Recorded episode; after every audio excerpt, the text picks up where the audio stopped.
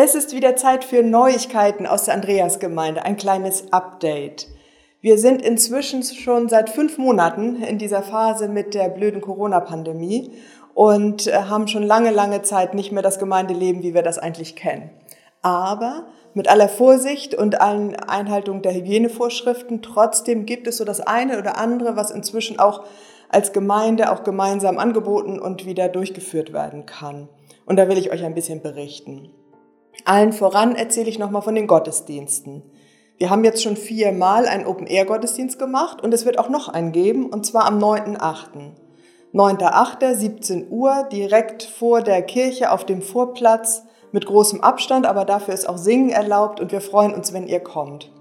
Am liebsten mit Anmeldung, aber man kann auch einfach da vorbeischneien. Meistens ist noch ein Platz frei. Und es wird auch wieder möglich sein, Gottesdienste live und vor Ort abzuhalten. Und zwar ab Ende September. Wir rechnen damit, dass das am 27.09. losgehen kann. Das ist im Moment unser Plan, vorbehaltlich all dem, was die Pandemie und das Auf und Ab noch so mit sich bringt. Aber wir hoffen darauf. Das wird nicht so sein, wie wir das vor äh, der Corona-Zeit kannten, aber immerhin, dass man sich miteinander trifft, auch wenn wir noch nicht singen dürfen, auch wenn wir Abstand halten müssen. Wir freuen uns darauf, dass das wieder losgehen kann. Und den äh, Termin haben wir jetzt mal so angepeilt. Bis dahin wird es noch gemeinsame Online-Gottesdienste geben und natürlich überlegen wir, ob wir zusätzlich dann auch noch weiter Online-Gottesdienste machen, auch wenn wir uns schon live treffen. Es gibt auch Überlegungen, und das wird manche erleichtern, wieder gemeinsam Abendmahl zu feiern. Ne, wir wissen, dass da viele drauf warten und da sind wir mächtig am Überlegen von witzigen Ideen, die aber äh, nicht durchsetzbar sind. Haben wir uns inzwischen vorgearbeitet zu einem Plan, von dem wir ausgehen, dass das funktioniert. Das wird noch ein bisschen verfeinert und dann können wir berichten, wie wir das machen können. Dass wir hygienisch sicher, aber trotzdem wieder Abendmahl zusammen feiern dürfen.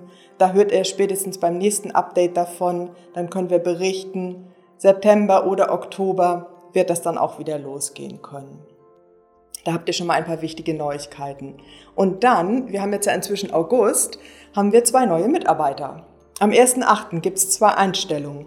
Allen voran Martin Braun. Seit 1.8., gestern erster Arbeitstag, ist er neuer Gemeindepädagoge und hat die Nachfolge angetreten von Arno Fey. Der Schwerpunkt wird ja sein, die Angebote für Kinder und Familien, aber wird natürlich auch bei anderen Dingen mit beteiligt sein.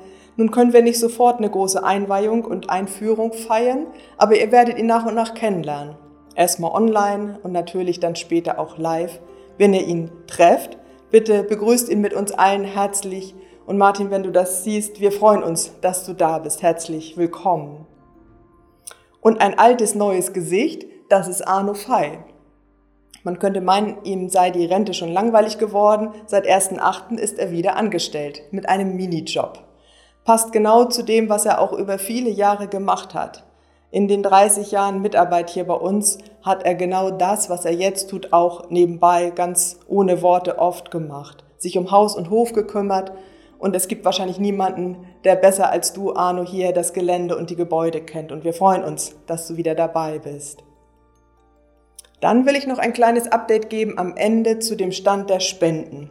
Da gibt es ja drei große Projekte, die wir in Gange haben. Ich zähle das nochmal auf.